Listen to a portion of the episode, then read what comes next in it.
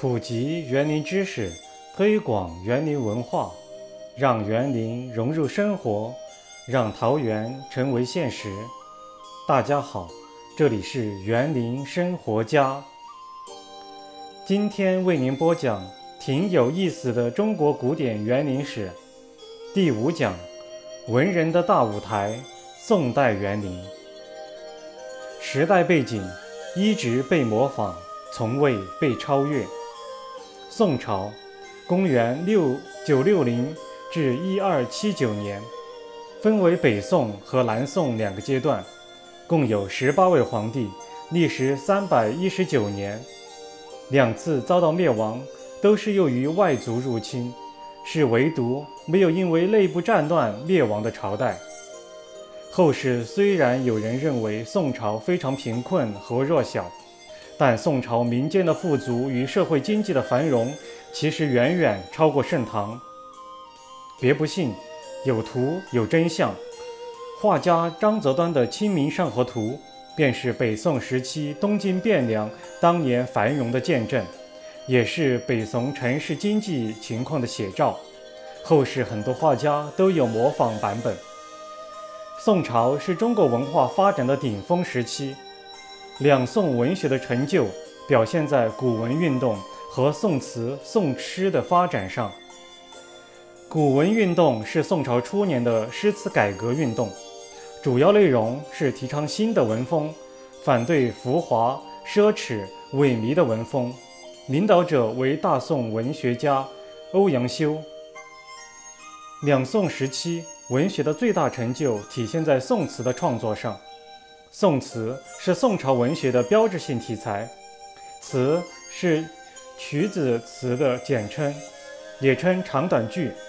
根据全宋词的记录，宋朝词人达到一千三百三十家，作品及残篇总计达到两万零四百多首。著名的词人有柳永、苏轼、李清照、辛弃疾等。宋诗虽不如唐诗。但远在明清之上，著名诗人有欧阳修、王安石、苏轼、陆游、黄庭坚等。苏轼的诗变化多端，雄放洒脱。他吸收前朝所有诗人的手法，并擅长各种诗体，尤其是古体与七言近体，可谓别开生面，奔放灵动，成为宋诗的一代宗师。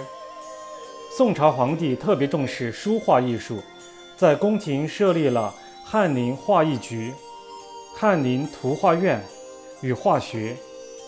宋代绘画主要分为山水画、人物画、花鸟画三大类。中国山水画到宋朝向着多方面发展，派别林立，画家辈出。北派山水画代表画家有金浩、关同、范宽、李成、郭熙、王显等。南派山水画家代代表的人物是董源与巨然，将中国山水画推向了高峰。宋徽宗赵佶的书法和绘画在中国艺术史上都有重要地位。宋徽宗时期，科举考试的内容就是绘画，可见两宋时期经济发达、文化璀璨，是我国封建社会市民文化高度发展的时期。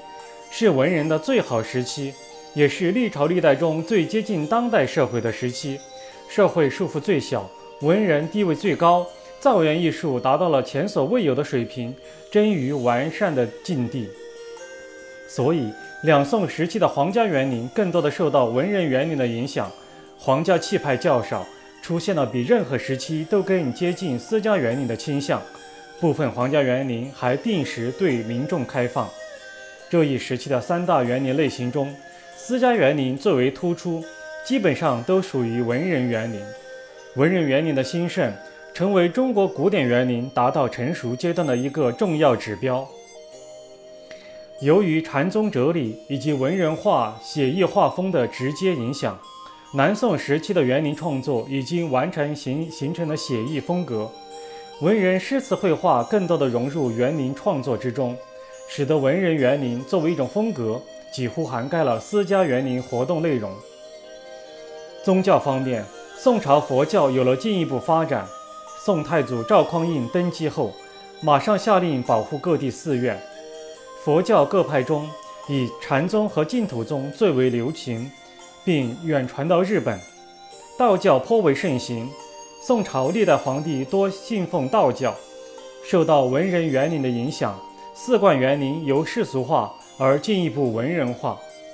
文人园林的风格也涵盖了绝大多数四冠园林。此外，公共园林虽然不是造园活动的主流，但比上代已更为活跃普遍。想了解更多更有趣的园林知识与故事，敬请关注“园林生活家”微信公众号和喜马拉雅“园林生活家”主播电台。本期节目到此结束。听众朋友们，再见。